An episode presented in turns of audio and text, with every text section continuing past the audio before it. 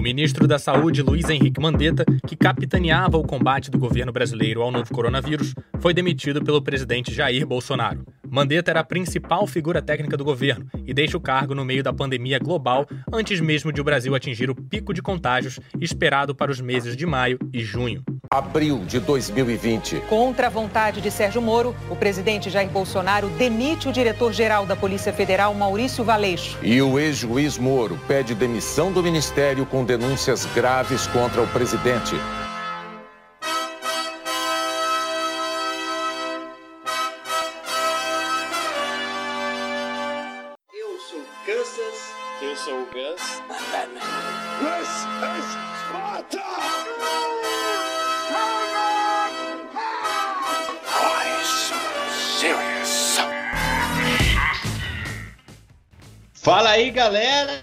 Galera! Bem-vindo a mais um Podeixaste, o podcast do canal Podeixar. Eu sou Kansas e infelizmente no Brasil, futebol é religião, religião é política e política é tratada como futebol. Cada um tem a sua camisa.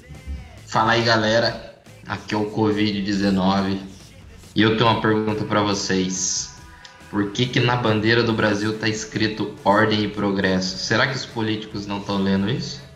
Bom dia, galera. Eu sou o Marquinho e a minha indignação é a mesma do Covid. A democracia no Brasil, será que já existiu? Hum, polêmico. Fala aí, galera. Aqui é o Gus. E ó, eu não sei, não sei o que vocês acham, mas se lá atrás tivéssemos estocado vento, provavelmente estaríamos numa situação um pouco melhor. Claro, cara!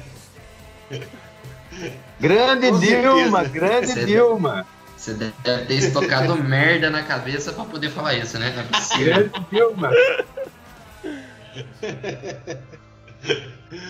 Bom, galera, hoje o assunto é polêmico. A gente tentou aí evitar durante um tempo falar sobre política. É tenso, cada um aqui tem uma maneira de pensar a respeito do assunto.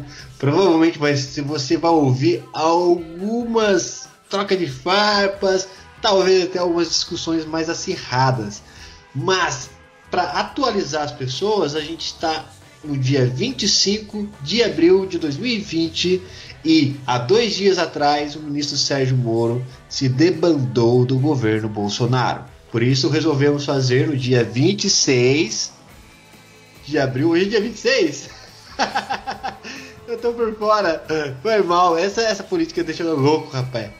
Então, após essa debandada do ministro Sérgio Moro, o país está eufórico. Tem pessoas soltando foguetes, tem pessoas chorando em posição fetal debaixo do chuveiro. E vamos discutir um pouco aqui. Será que a política brasileira tem solução? Tem! Será que vamos ter um novo impeachment chegando aí? Eu acho que é polêmico já falar sobre isso agora, mas é bom, como, como o Kansas falou, é um assunto polêmico, mas não tem como a gente virar a cara e fazer um, um podcast agora sobre cinema, sobre um assunto, né, vamos dizer assim, de gosto popular, de cultura pop. Acho que a gente tem que falar de política. Então, Bora lá mas, então? bora lá. Bom,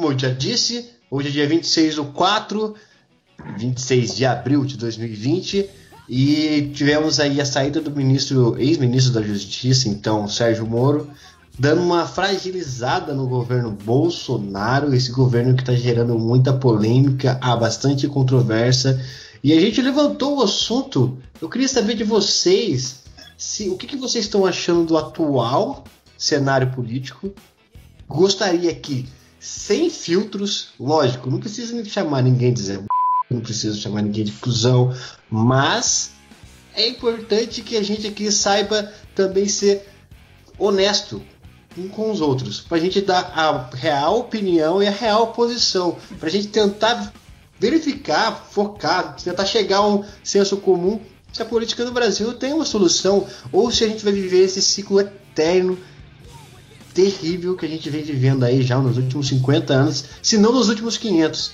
Antes de falar, da gente entrar a fundo nisso aí, né? É, eu acho que a gente tinha uma pergunta pro, só para deixar desmistificado para os nossos ouvintes. É o seguinte: vocês sabem hoje a diferença entre esquerda e direita? Boa, boa. boa. Essa é uma boa pergunta, hein? Boa pergunta é para começar pergunta. a discussão, hein? Ótima pergunta. Boa, porque é o, o Brasil tá muito. É uma das coisas que eu tenho mais raiva no momento do atual cenário político brasileiro, é essa polarização. Eu detesto isso, eu não consigo enxergar como as pessoas não podem perceber que há lados, coisas boas de ambos os lados. Mas você sabe, sabe explicar pra gente, Covid-19, qual é a diferença? Sabe colocar cada um no seu potinho e explicar de maneira honesta e simples pra nós? Cara, é, eu acho que a esquerda e direita ela acabou sendo estereotipada de um tempo pra cá, né? Assim, com meu conhecimento de porra nenhuma, é, que eu tenho lido e de onde surgiu isso, isso vem lá da França, né? Da época do ah, onde é, a galera da esquerda, né? Era os, eram os pobres que ficavam sempre ao lado da, de- literalmente na- na- no lado esquerdo das reuniões que eram feitas com a realeza e tudo mais, quando o pessoal debatia as coisas. E aí surgiu esse é, esse estereótipo, né? E surgiu, na verdade, essa definição de esquerda e direita. Então, os pobres que defendiam os seus próprios direitos, né? E do lado direito, os, a burguesia, a galera que estava mais preocupada é, em olhar também o, o seu lado da moeda, que eram caracterizados como conservadores, né, é, coisas que man- mantivessem o que já, já era feito, né? Porque estava bom para eles, então não precisava ser mudado. E aí também tem essa ideia do conservadorismo, né? Pô, deu Covid, é uma cultura também, deu uma, uma aulinha de história pra nós, então, né? Então, acho que é legal o, o que o que o Kansas falou antes de você dar essa explicação, que acho que as pessoas têm muita dificuldade hoje é, de identificar que tem os dois lados, ambos lados podem ter coisas boas. Não é porque eu defendo talvez o posicionamento mais de direita que a esquerda, né? Vamos dividir, né? Já que a gente está dividindo, que alguém que defende alguma doutrina, alguma lei ou alguma coisa que a esquerda apoia forte que não pode ser bom. Então, esse é um grande problema, né? A gente ficar cego a coisas que talvez tanto ambos lados podem trazer coisas boas. É, acho que se lados mais conservadores ou mais liberais é, não pode ser assim, né? A gente não pode fechar para boas ideias ou para iniciativas boas ou pensamentos que por eu ser direito eu não posso concordar com algo da esquerda ou vice-versa, né? Acho que isso é um grande problema. Tem uma, uma, uma coisa que o pessoal confunde muito quando se fala em direita e esquerda, que é a situação e a oposição. O, o pessoal sempre pensa que a direita é a situação e a oposição é a esquerda. E, na verdade, não é. A situação é o governo atual, quem está no comando ali no momento, e a oposição é quem está fazendo frente contrária àquilo. E com relação à esquerda e direita, tem uma coisa que é muito ruim nisso, que é a radicalização dos pensamentos. Que é, por exemplo, a gente veio de um governo, o governo Lula, que era um governo de total esquerda, e ficou por muito tempo no governo, com algumas ideias até um pouco mais extremistas dentro do, do esquerdismo aí. Isso é ruim, é ruim para o pessoal da esquerda e é ruim para o pessoal da direita. Por quê? Toda ação tem uma reação. Qual é a reação? Vir um governo de direita e vir com pensamentos extremamente extremistas, olha ô. extremamente extremistas, e para querer mudar isso. E é aí que mora o perigo. Porque daí depois a gente vai ter um governo totalmente de direita, e qual que é a contraposição disso? É um governo totalmente de esquerda, e a gente nunca chega no meio termo, num, num consenso do que é melhor, não só para o Brasil de forma geral, acho que isso é uma situação no mundo. A gente pode até dizer assim, a gente tem a China como exemplo, que é um país totalmente ditatorial, parece que não, mas é. E temos a Rússia ali, Cuba, que o Rafael adora, mas né, tem que ser dita a verdade. Em contrapartida, a gente tem países assim é, que tem esses pensamentos de liberdade sendo confundidos com libertinagem.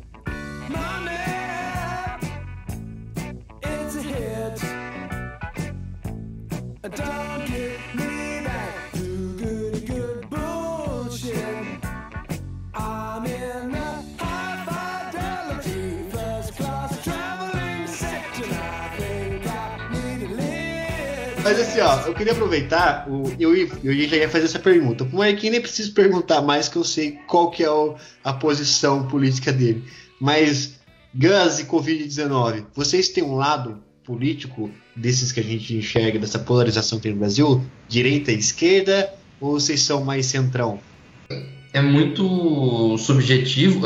Na verdade, é muito dinâmico, né? Porque eu acho que vai do momento da pessoa em que ela vive, porque ela vai acabar enxergando, muitas vezes, a maioria das pessoas acabam enxergando o próprio, o próprio umbigo e vai encaixar naquele contexto, né? Por exemplo, eu acredito que eu, num contexto é, econômico, hoje em dia, eu sou mais da questão liberal, eu, eu era um, um cara num contexto mais conservador, vamos dizer assim, apesar de ser uma minoria, um preto, vindo do, de um contexto econômico um pouco ruim, mas eu acredito que eu sou, hoje em dia, eu penso na questão mais liberal do livre mercado, etc e tal, acredito em concorrência. Mas, assim, eu vejo muitas coisas hoje que. É, e aí entra a questão de você fortalecer o Estado, não fortalecer o Estado, etc e tal. Então, com esse conhecimento que eu fui adquirindo, talvez eu fui modelando um pouco melhor meu perfil. Então hoje em dia eu seria entre ali, entre esquerda e liberal ali, que é meio polêmico, mas assim, em questões de pensar no próximo, né, numa questão mais horizontal de algumas coisas, né? O Covid, que nem você falou assim, nossa, parece que não faz muito sentido. Para mim faz todo sentido, é aquilo que eu tô pregando aqui e eu prego com meu nicho de amigos faz tempo. Não tem que ser um ou outro, yin ou yang, preto ou branco. Eu acho que o mundo tem muito mais som de cinza, cara. E a gente tem que ter essa possibilidade de enxergar coisinhas boas de um lado, coisas boas do outro, e aí você formar a sua opinião e sua ideologia. Exato. Exato. até agora, até agora, a energia hidrelétrica é a mais barata, em termos do que ela dura, da sua manutenção e também pelo fato da água ser gratuita e da gente poder estocar. Se, o vento podia ser isso também, mas você não conseguiu ainda tecnologia para estocar vento. Então, se a contribuição dos outros países, vamos supor que seja desenvolver uma tecnologia que seja capaz de, na eólica, estocar, ter, ter uma forma de você estocar, porque o vento ele é diferente em horas do dia. Então, vamos supor que, que vente mais à noite. Como é que eu faria para estocar isso? Hoje nós usamos as linhas de transmissão. Você joga de lá para cá, de lá para lá, para poder capturar isso. Mas se tiver uma tecnologia desenvolvida nessa área, nós, todos nós nos beneficiaremos, o mundo inteiro.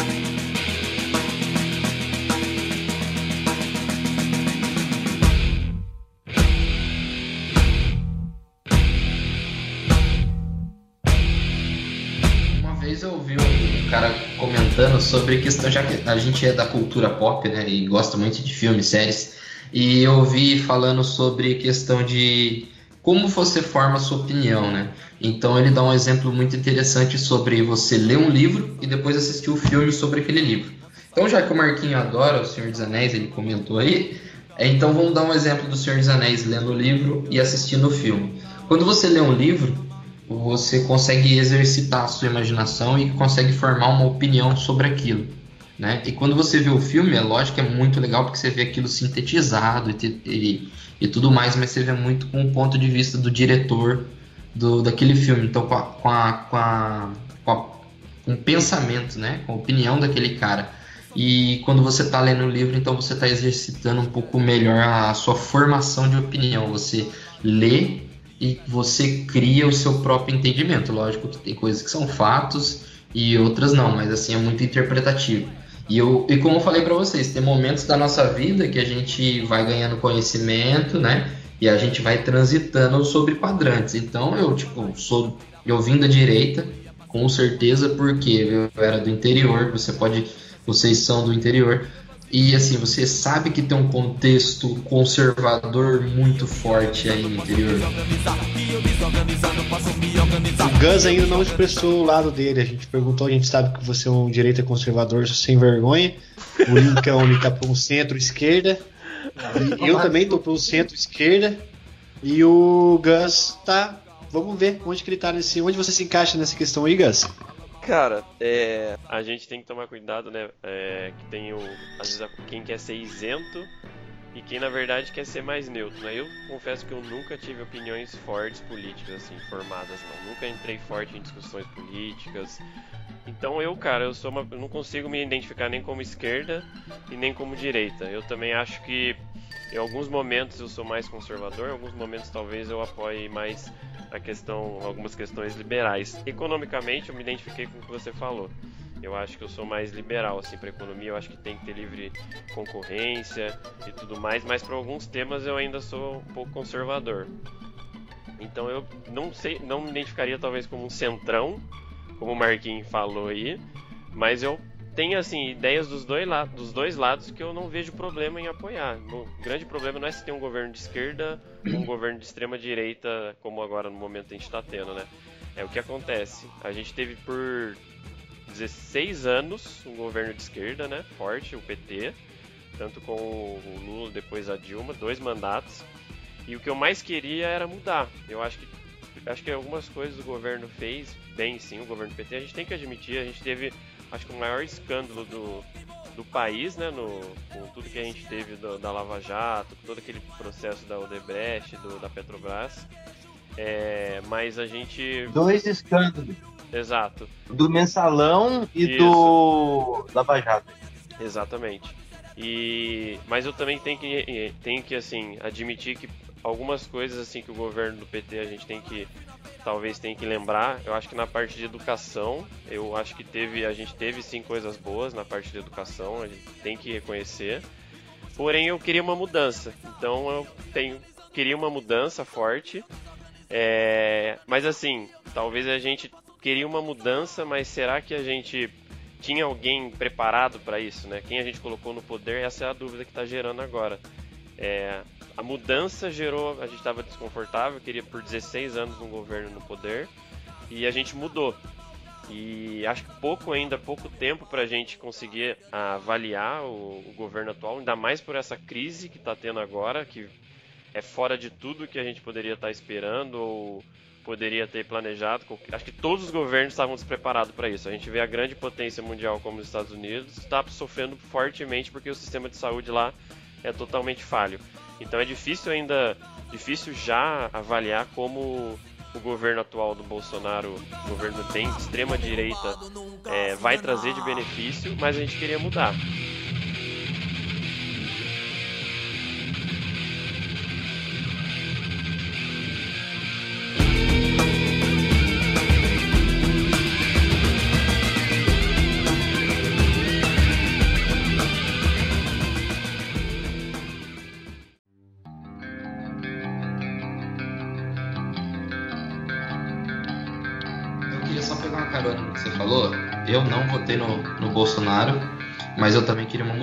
Mas por que, que eu não votei no Bolsonaro?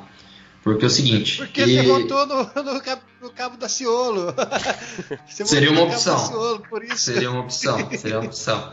Mas assim, o que eu quero dizer é o seguinte: é, eu entendo totalmente esse pensamento, né, de, de querer a mudança. Só que uma coisa que eu aprendi a ver assim, na política é não vá pelo que o cara fala, né? vai, eu sempre tento olhar um histórico do, daquele momento para trás.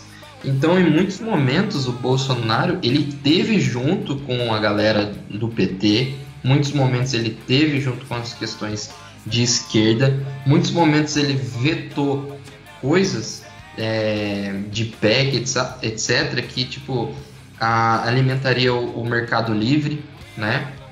E, então, assim, é, só que ele foi esperto que ele fez o quê? Ele pegou aquele momento que tava todo mundo irritado com, aquele, com aquela extremidade esquerda. E o que, que ele fez? Eu vou me agarrar à antítese, né?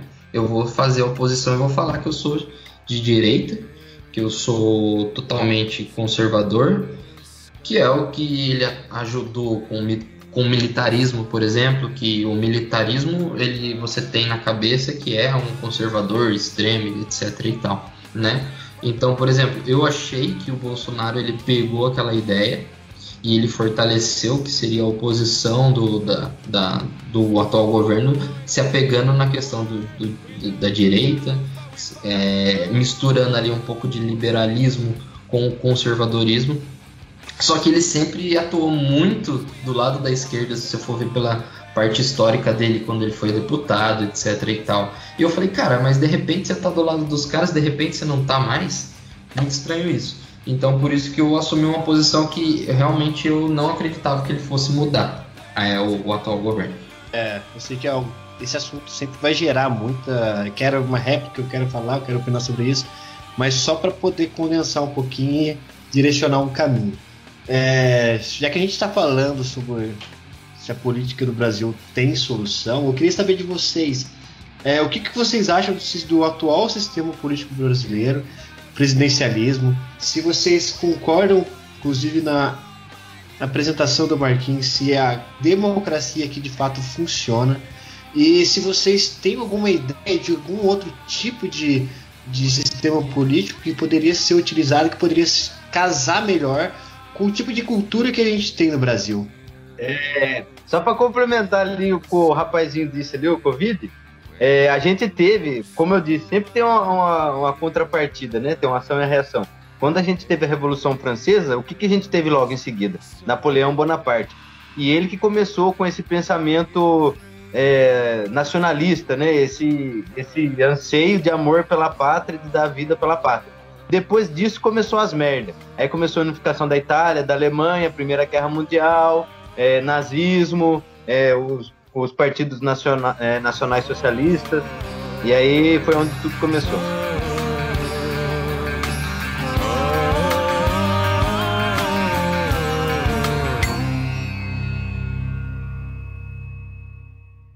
Eu acho que o maior problema do Brasil é o desrespeito ao dinheiro público. O Brasil tem mais de 70 mil políticos. Sabiam disso? 70 mil políticos. Impressionante. Se eles abrissem mão, senhoras e senhores, se eles abrissem mão só de 50% do que eles ganham e de todas as mordomias que eles têm, em um ano o Brasil economizaria, sabe quanto? Chuta. Em um ano. Um bilhão. Meio trilhão. Uau. Nossa. Em dois anos, um trilhão. Não precisava de reforma previdenciária, não precisava de reforma trabalhista.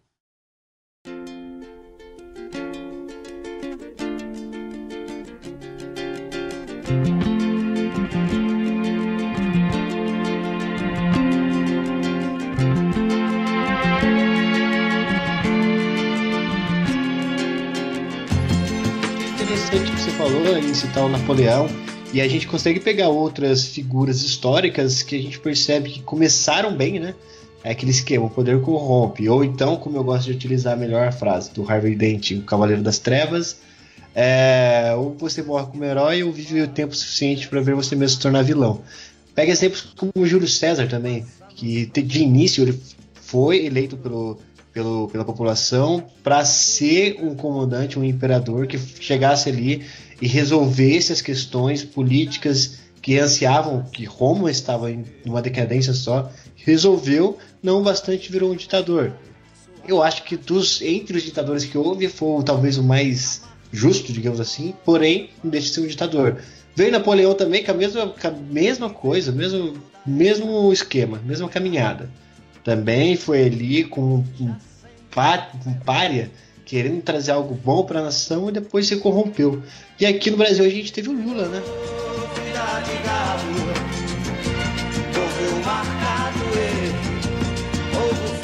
O Lula, cara, ele era uma grande esperança da população brasileira na época. É, e tinha tudo para ser um grande ás da política nossa e, e se perpetuar na história. Mas aí a política corrompe, por isso que eu falo, o sistema brasileiro de política é muito ruim, muito ruim. Já começou tudo ruim quando descobriram o, Brasil lá. Descobriram o Brasil, aí teve Portugal, veio aqui só para extrair as riquezas do Brasil. Depois, é, Dom Pedro I proclamou a independência do Brasil, Dom Pedro II perpetuou por um bom tempo e derrubaram Dom Pedro, digamos que foi um golpe, né, um golpe militar. Aí depois começou toda a merda. Fala pra mim um presidente legal no Brasil. Difícil, cara. Ele sempre se corrompe ao, ao longo da história. Aí tem o Lula, que todo mundo achava que ia ser o, o- o cara. Aí pisou na bola, veio a dona Dilma, coitada. Essa daí caiu de. caiu de paraquedas. E agora a gente tem um Bolsonaro. Mas o Bolsonaro, ele é um produto do sistema. Porque a gente tinha um sistema totalmente de esquerda. é, O Bolsonaro é a oposição disso, pra, porra, vamos pôr ordem no que os caras bagunçou. Só que, cara, todo pensamento extremista é complicado. O Rafael, eu discordo do Rafael em muitas coisas, mas em certos pontos eu tenho que concordar com ele. Todo pensamento extremista é complicado. Eu sou um cara conservador, né? Todo mundo sabe, não é segredo para ninguém. Se tiver um toque de recolher às 10, eu vou pegar meu bonezinho e às 10 horas eu tô em casa. Eu não tenho problema com seguir a lei. Em seguir a lei, em seguir o, o sisteminha. Agora, quem é mais queixo duro, aí tem problema com essas coisas, né? Só que eu acho que tem contrapontos. Eu, quando era pequeno, eu lia muito aqueles livros de história falando de Che Guevara, falando da União Soviética, a Revolução Russa e o caralho de Ásia e tudo aquilo. E eu pensava, porra, os caras é foda, os caras é bom, os caras, puta, os caras tá querendo mudar tudo. Só que quando os caras chegam lá, o que, que os caras faz? Os caras vai lá, mata todo mundo, os caras não gostam de ter pensamento contrário, os caras por isso que a democracia não dá certo, porque de certa forma ninguém tem um espírito democrático. Tudo aquilo que você pensa é o que você pensa. Você não gosta de oposição. Só que nessa contrapartida você tem que ter um respeito com o pensamento alheio. E é o que não acontece muitas vezes. Por isso, e até já andando um pouquinho com o assunto aí, que muitos sistemas políticos aí, principalmente o capitalismo o socialismo que sempre está em alta, não dá certo. Porque o socialismo, de certa forma, acaba, acaba virando uma ditadura. Falando, falando em democracia, a gente tem quatro tipos de democracias no mundo atualmente: a, a plena, a federalista, que é a que ocorre no, no Brasil, a representativa e a democracia direta, que apenas um país, apenas um país, ou pelo menos é o mais famoso dos países, vai e pega. É a democracia direta que ocorre na Suíça, onde a maioria da- das transformações, é, das mudanças constitucionais são feitas pelo povo, cara. Que era o que a democracia real que, vi- que, era, que era vigente na, na Grécia. Ou seja, é o único que, a única democracia que passou, o único país que ainda se assemelha àquela democracia criada pelos gregos é a democracia que acontece na Suíça. Sempre que há al- alguma transformação ou algum evento muito relevante que vai mudar a vida da população lá na Suíça, há o referendo, cara. Eu acho que isso, isso sim é uma democracia, apesar do que você disse, concordo, não a democracia real. Todos nós somos condicionados a uma espécie de obrigação. A gente, infelizmente, a gente é obrigado a algumas coisas na vida. E para que a sociedade tenha sucesso, isso é necessário. Mas você não acha, então, que talvez no Brasil essa democracia que acontece na Suíça, que é a democracia direta, não resolvesse parte do- de alguns problemas que nós temos? Com certeza, Rafael. Esse tipo de democracia que você falou que ocorre na Suíça, eu nem sabia que existia, tá aí um ponto interessante. O podcast também é cultura. Mas eu tava pensando, cara, por que, que a gente tem que ter um representante para ficar lá dando pitaco do que a gente quer, quando simplesmente a gente pode fazer, que nem você falou aí, que se chama referendo, com relação a temas extremamente importantes para a sociedade, como, sei lá, é, aumento da- do tempo de contribuição da aposentadoria, coisas que afetam Exato. bastante a sociedade. Não Fundão deixar um- partidário. Eu queria, eu queria que pedisse minha opinião. Ah, podemos destinar 2 bilhões para o fundão partidário fazer suas campanhas de, durante as eleições? Eu ia lá, porra nenhuma, não. Tá ligado? Eu entendo que a necessidade de haver um dinheiro, porque senão os mais ricos vão se perpetuarem, porque eles vão conseguir fazer mais propaganda, vão conseguir ter mais visibilidade. Porém, 2 bilhões é muita coisa, cara. Eu acho que dá para pegar uma parcela e dividir igualitariamente, independente, cara, igualitariamente. Essa grana de 2 bilhões para fundo partidário. É, hoje tem ferramentas que você consegue online pesquisar sobre todos os políticos, todas as suas leis sugeridas, aprovadas, toda a participação em projetos. Então, assim, precisa realmente dessa verba toda para propaganda política? Será que a gente não poderia incentivar outras formas de você conhecer um candidato? Muito, talvez sem custo nenhum. Então, aí já é uma, é uma justificativa que para mim não tem por que ser gasto tanto dinheiro. Quando se você quiser realmente conhecer, o, o grande problema é que as pessoas são é a desinformação. Então, no Brasil, a gente obriga o voto, aí já é o já começa um erro aí também, né, da democracia, a gente é obrigado a votar. Só que eu acho que hoje 80% ou mais das pessoas, é um achismo aqui, tá? Votam por votar, não pesquisam sobre o seu candidato. Eu nas últimas eleições me preocupei mais, acho que foi a eleição que eu mais me preocupei para votar, pesquisei sobre o candidato. Mas infelizmente a gente tem um problema aqui no Brasil forte que a gente fala muito que é o quê? é o que eu tenho para votar. Os candidatos que a gente tem são geralmente não são os que a gente queria que estivesse no poder. Eu compartilho do que o Covid falou. Eu não votei no Bolsonaro no primeiro turno, só que no segundo turno, ou eu teria a continuação de um governo esquerdista, que eu queria mudança, ou uma mudança que era a oposição. Eu acabei votando na oposição. Então, não era realmente quem eu queria no poder. Esse é um grande outro problema. E a gente é, pensa nisso, né? Você deu esse exemplo da Suíça. Cara, é perfeito isso. Porque muitas coisas a gente fica sabendo que são votadas ou são aprovadas, às vezes sem a gente nem estar tá sabendo que estava em discussão, em votação e para benefício de políticos. A gente teve aprovação de não precisar fazer as declarações de, de verba de despesa de viagem, de custo de, de assessores. É um absurdo, cara. Já é uma grana monstruosa que é gasta e são leis aprovadas para benefício próprio. Quando é algo que realmente vai nos beneficiar, muitas vezes demora para ser aprovado, demora para ter grandes, grandes assim iniciativas. Gente, é o que a gente talvez é, tenha esperado desse governo novo. É, quer dizer, espera né, que venha alguém assim.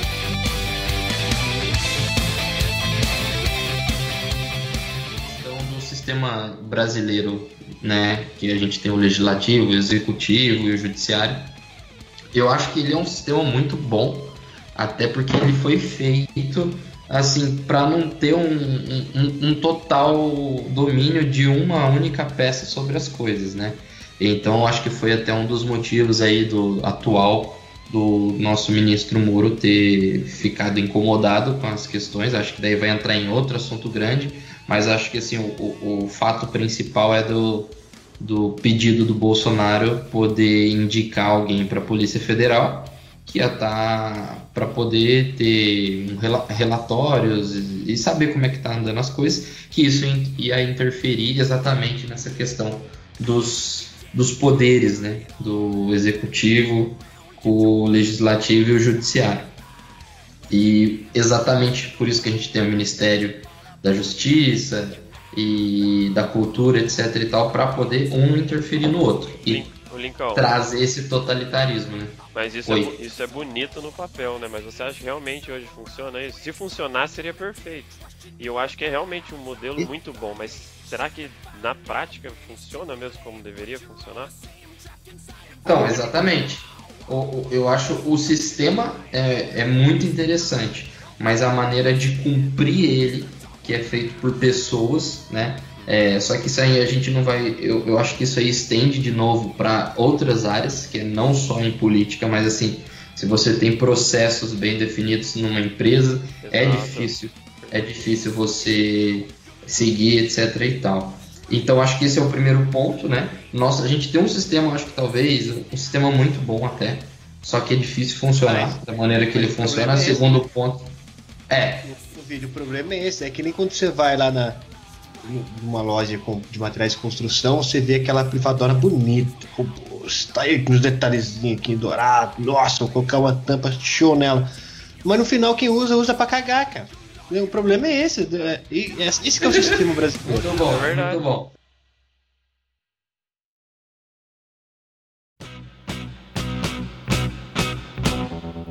She was a princess, queen of the highway. Esse sistema aí que o, que o Covid tá é a, a República, esse sistema começou há muito, muito, muito, muito, muito, muito, muito, muito tempo atrás, na Roma Antiga. E lá já não funcionava, já não funcionava direito. Do jeito que você falou muito aí, eu falei, caraca, acho que Deus veio depois disso aí. E nunca Muito, funcionou muito, muito, direito. Esse, esse sistema de república nunca funcionou direito. Tanto é que ao longo da história do, do Império Romano, o que mais teve, cara, era assassinato, boicote. O cara, ah, eu não tô contente com, com o cônsul, eu vou, vou lá e mato ele, eu vou lá e vou, sei lá, vou fazer um, bolar um planinho pra matar ele no final das contas. E, tipo, o- os senadores da Roma Antiga sempre foram complicados, né? Quando o cara começa a se destacar, eles iam lá e pau, matava o cara. E por, em contrapartida, o cônsul sentia muito poder tocando na mão dele, de todo o império. Ele ia lá e começava a pregar tudo aquilo que ele achava, que era bom, que era legal. Digamos assim, a ditadura também, né? Que a gente mais conhece hoje. Um, um sistema totalitarista. Então eu Sim. acho que esse sistema, como o Gus falou aí, é bonito no papel, cara. Primeiro, porque ninguém tá em senso comum pensando numa coisa só que é o Brasil e o povo brasileiro. Os caras estão pensando no interesse pró- próprio. Vem lá, digamos, o presidente faz uma lei para beneficiar tal coisa, mas o Senado não curte o cara, vai lá e boicota. O Senado tá lá com um bocado de, de, de, de- programas e leis lá, mas se o presidente não der a canetada, não passa para frente. E o judiciário, eu acho que é o, é o mais grave, cara.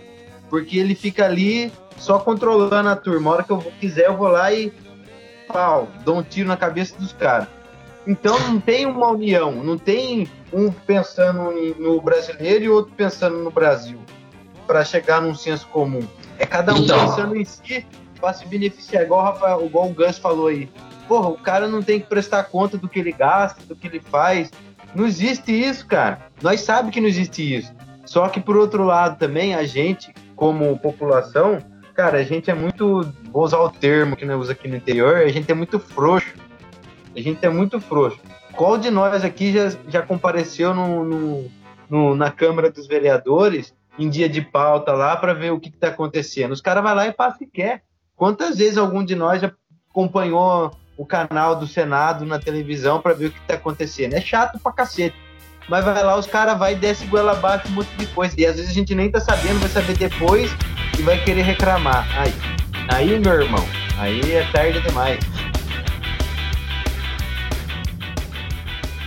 Então, é, esse ponto que o Marquinhos falou aí, só para concluir, então eu também assim concordo que o sistema é muito bonito, mas é muito difícil das pessoas é, seguirem ele. E também, ele, do mesmo jeito que ele é feito para para ninguém interferir, ele também gera muita, muito travamento, né? Igual os pilares que a gente tem de Senado, do. Como é que fala dos deputados lá? Me fugiu agora.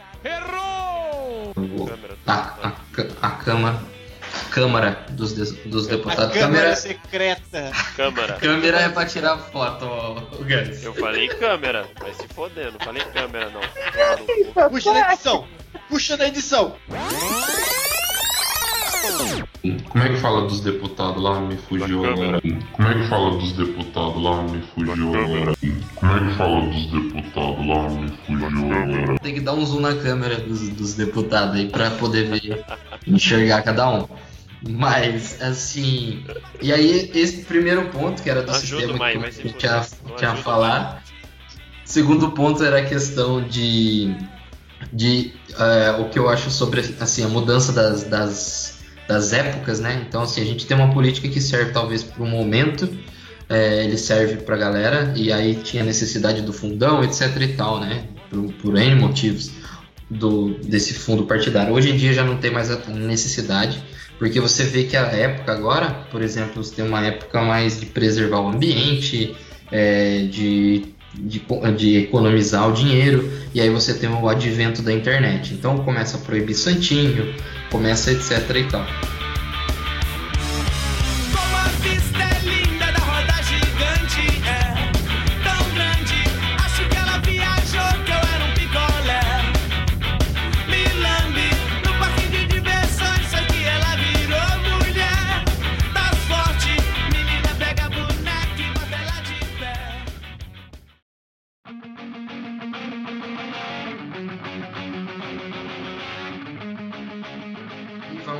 Para todos, né?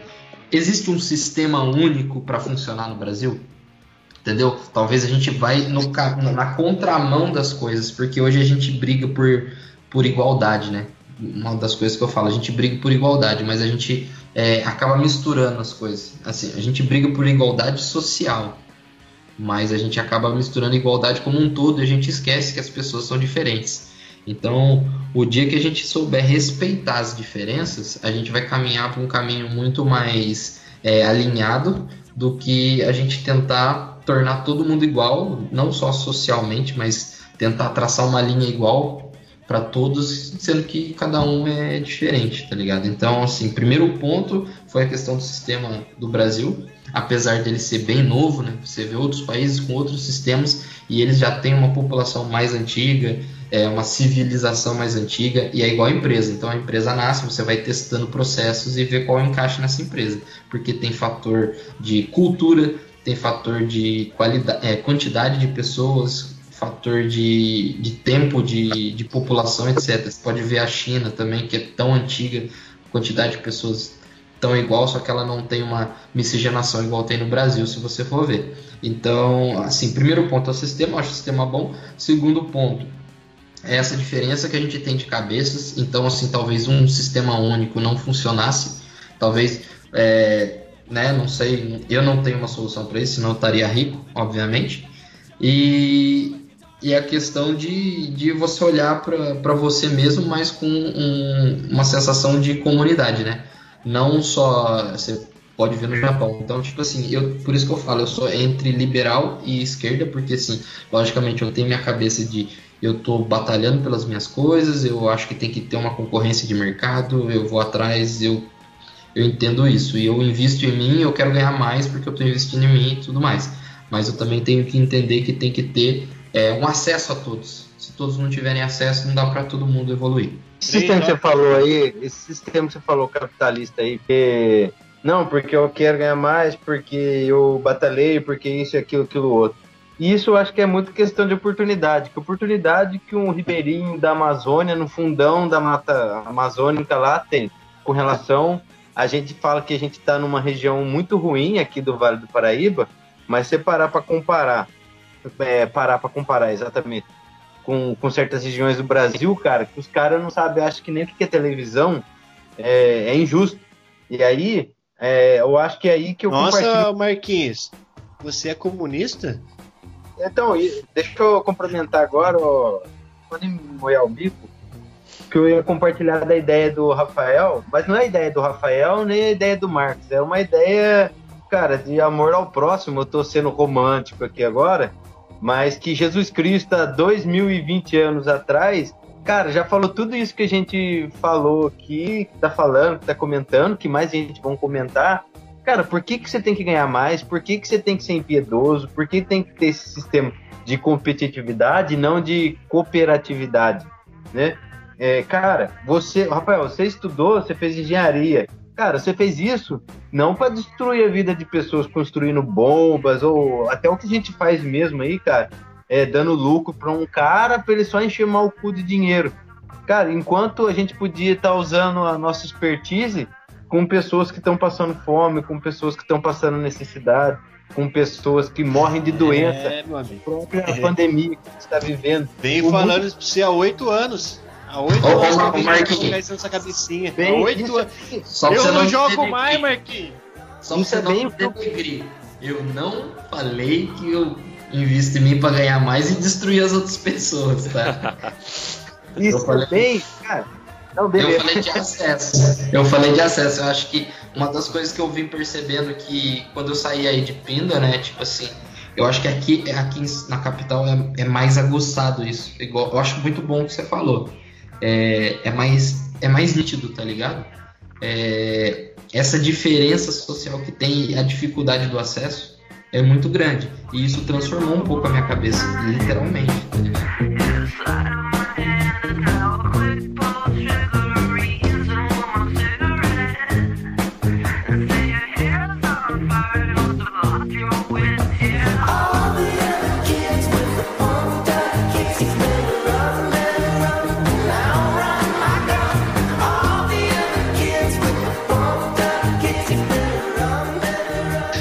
Questão não é nem tratar de uma maneira pejorativa ser comunista ou não, sabe? É, o socialismo ele é algo bom, eu sempre disse isso, ele é algo bom. Não necessariamente ele é a salvação da humanidade. Eu acho que nós, seres humanos, vamos evoluir de tal ponto que nós vamos chegar no que o, o socialismo pede, no que o socialismo tange, de maneira natural. A gente vai abandonar essas questões capitalistas e vamos chegar lá naturalmente, porque, de fato, ninguém está preparado para ser socialista. Ninguém, cara. Esse, eu posso dizer, o ser humano vive o ápice da, do, do sistema individualista, tá ligado?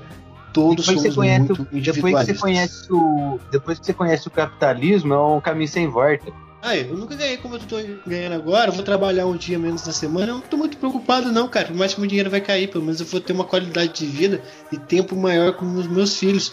Então eu digo isso até, mesmo que eu ganhe menos daqui a um tempo, mas empregar mais pessoas e substituir subtrair do meu salário, eu não me preocupo, desde que todos tenham uma qualidade de vida minimamente decente.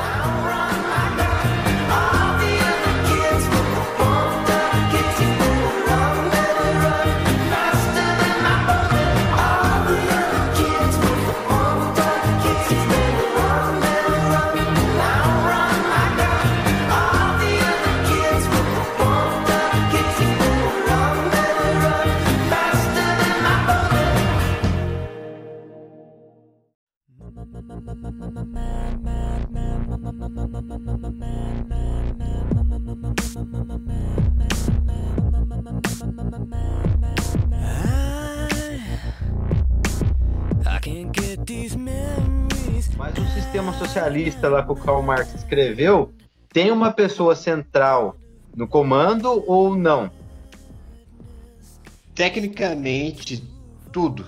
Tudo tem, um, tem que ter uma pessoa central. Para ela, o que? Controlar, fazer uma espécie de controle. É aí que onde eu pego muito que o socialismo não dá certo em virtude disso. Nós temos em Cuba Fidel Castro totalmente corrompido. A gente tem na China mal que fudeu com, com os chineses lá. O problema é isso, essa centralização do poder. Mas assim, é isso que eu tô falando para você. O mal do socialismo não é o próprio socialismo, são as pessoas. Reescrever esse livrinho que o cara fez, só tirando essa pessoa central e colocando esse sistema que você falou que tem na Suíça, em vez de ter uma pessoa central, coloca tudo no voto lá e pronto, acabou, tá tudo resolvido.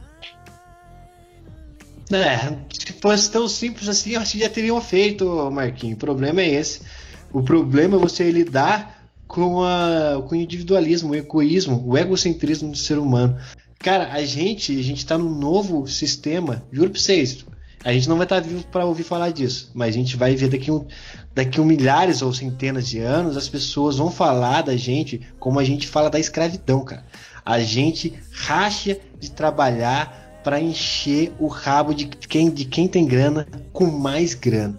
As empresas elas tiram 100 reais de cada funcionário, de cada operador, de cada seja que for, durante aquelas discussões de, de aumento de salário, não. Para quê? Para que os bisnetos dela possam dar de arte, velho. Sempre falo isso. É porque eles querem lucros máximos. Lucros máximos, tá ligado? Então, daqui a centenas de anos vão falar: olha, lá atrás eles trabalhavam só por isso aqui e, e enchiam o dinheiro dos reis da época para que eles pudessem ficar mais ricos. É, mano, é é um pensamento que eu tenho.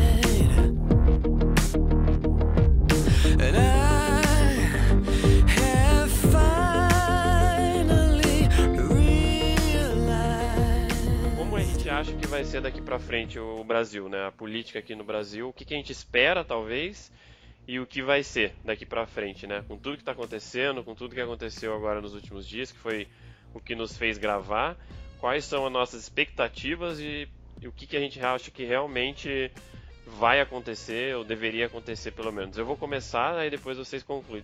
É, eu acho agora que com essa saída do Moro agora enfraqueceu bastante o governo que já não estava não tava, né, muito bem. Tirando toda essa situação agora do, que o mundo todo está passando, é, a gente comentou um pouco brincando no começo a questão de impeachment. Eu quero depois ouvir a opinião de vocês, se vocês acham que tem essa possibilidade de acontecer, tá? No Brasil, historicamente, a gente teve cinco vezes isso. A gente teve um impeachment com a com a Dilma. Eu acho, sinceramente, que se acontecer, continuar acontecendo esses problemas, a gente vai fortalecer cada vez mais a oposição e pode sim chegar à discussão de um impeachment sim. Eu vejo um risco disso.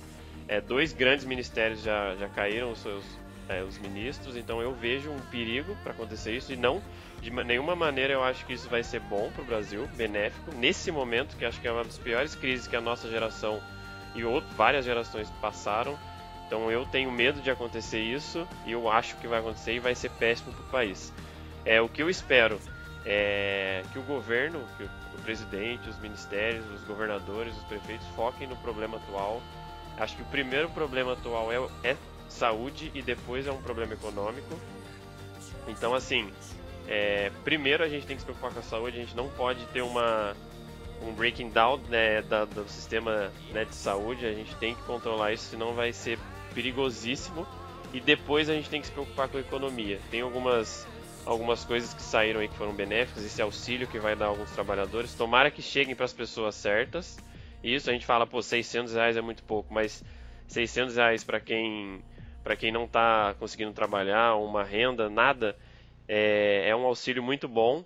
Então, assim, é, espero que chegue para as pessoas isso, que auxilie. A gente está com a economia parada, então o mais rápido possível que a gente possa voltar as coisas da maneira certa, que não prejudique é, o tema gravíssimo que é de saúde, porque a doença não é inventada, não é invenção da China, nem nada do tipo, é sim perigoso, mas eu também não estou com muito perigo do que vai acontecer com a economia. Eu acho que essa, o impacto econômico vai ser muito maior do que a gente está tá percebendo agora.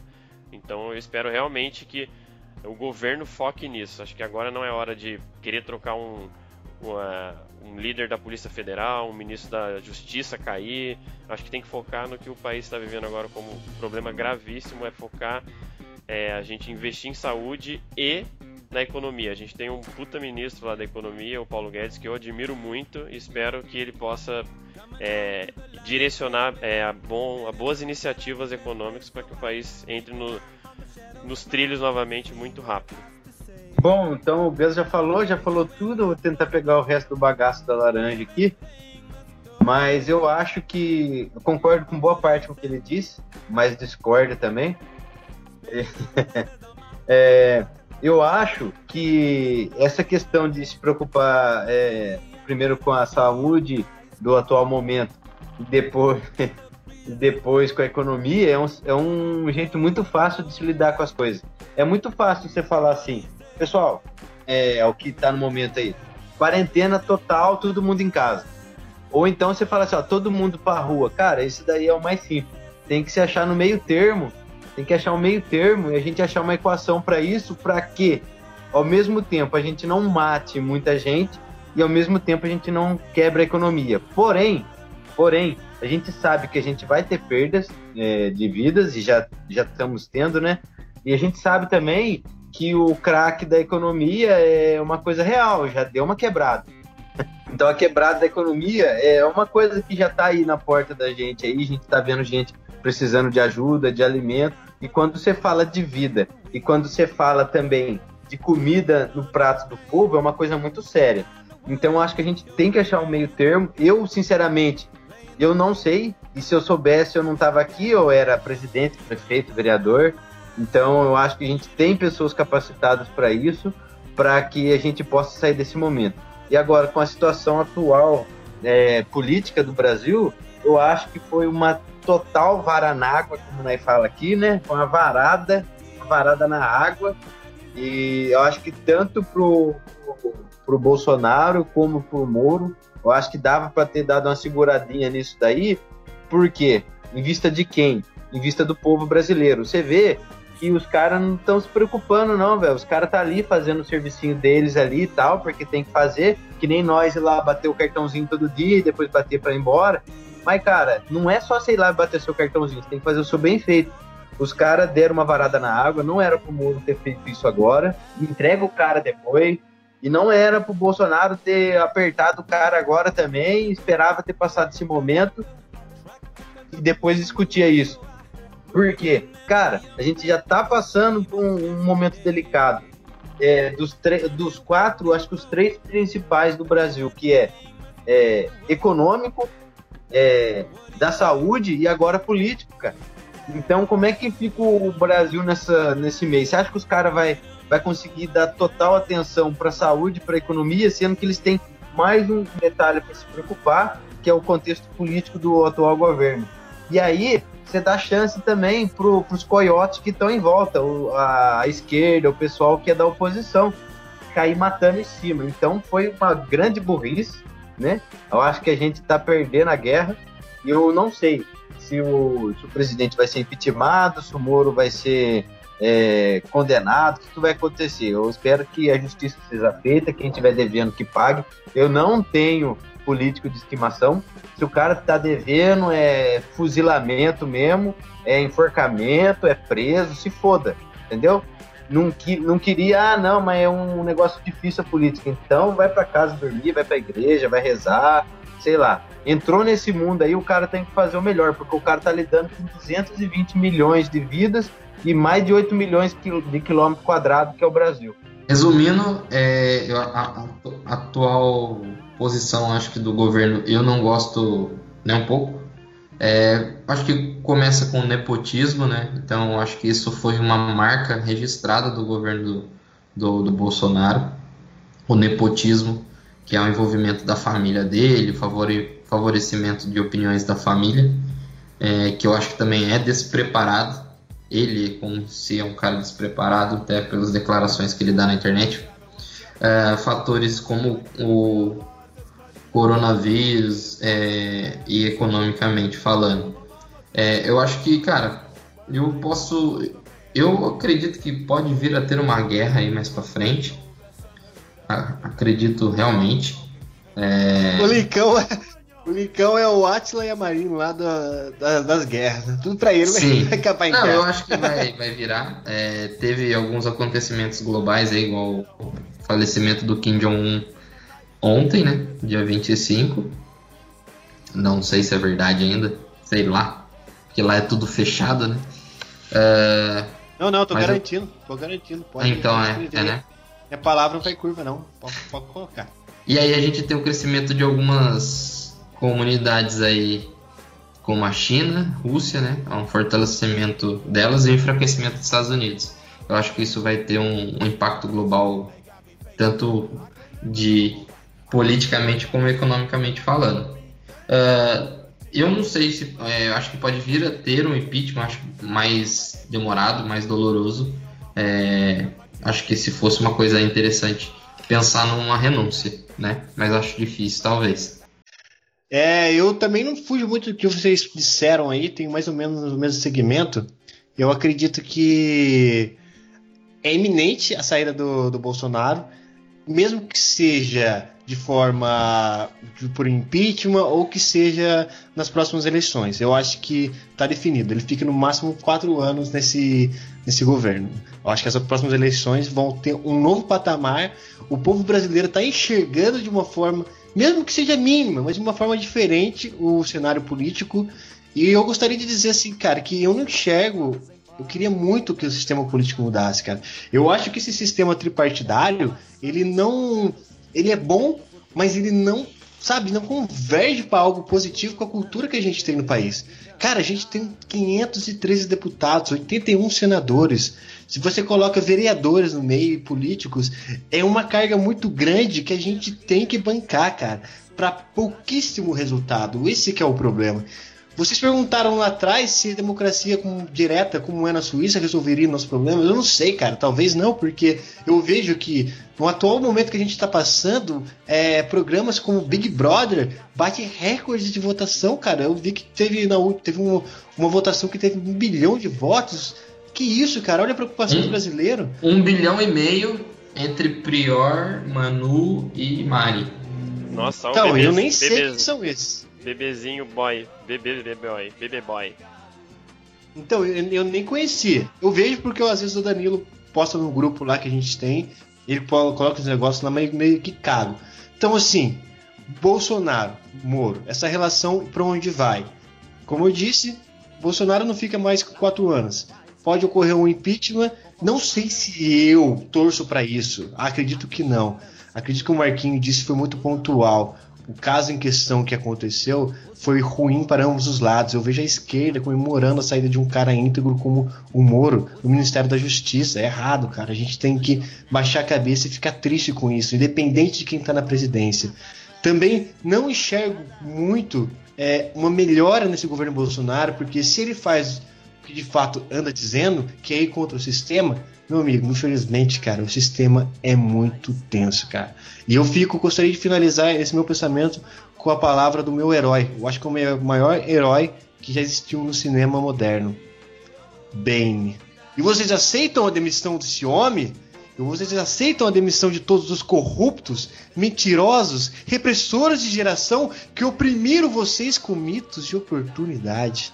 Eu acho que é basicamente isso que a gente vive no Brasil, cara. Enquanto não tiver um, uma reestruturação de todo o sistema político, uma reforma da política, cara, a gente não vai andar muito para frente, não. A gente pretende fazer mais casts de política, mas porque é um tema é um tema muito abrangente. Se for pegar aí só que o Lincoln e o só o que o Covid e o Marquinhos falou, nós estamos na roça. Já dá pra fazer um audiobook já.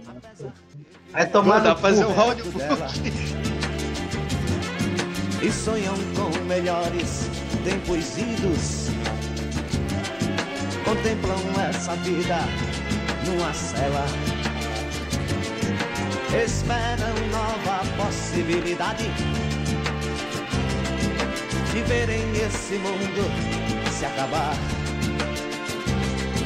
A arca de Noé, o dirigível, não voam nem se pode flutuar.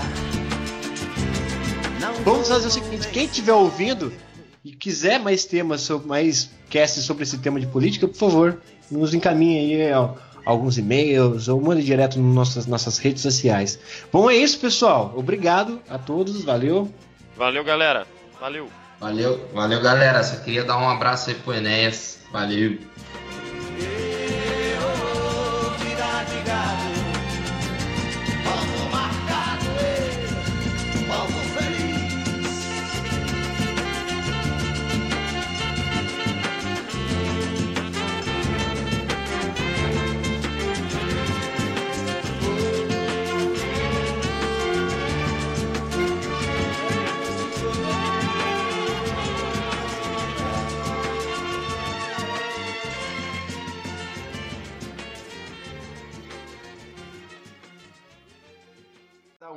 Fala lá, a verdade. você. Fala a verdade pra gente. Você ia falar do Hitler de novo. Fala a verdade pra gente. Fala.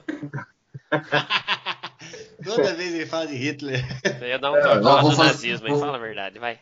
Vou fazer uma defesa do Matheus aí, que se o Marquinhos falar do Hitler, o Matheus vai falar do Tarantino, hein? Obrigado, Covid. Daqui a pouco, daqui a pouco, Licão, ele vai soltar uma pérola assim. O Gans, o Gans. enxergam. cê- o Gus, o Gus vai soltar uma pérola. Vocês não enxergam que o Brasil, esse, esse atual momento que a gente vive, não lembra muito um roteiro do Tarantino? Se for pensar até nos personagens, como eles estão sendo desenvolvidos. Eu entendi o que ele quis dizer, essa questão de se preocupar. Puta que pariu, pera aí, vai estar passando o carro da sardinha aqui. ó. Carro da sardinha. Olha, O carro da carro da pamonha. sardinha, mano. Mano, O Covid. eu não acredito, fazia anos que eu não ouvi isso aí.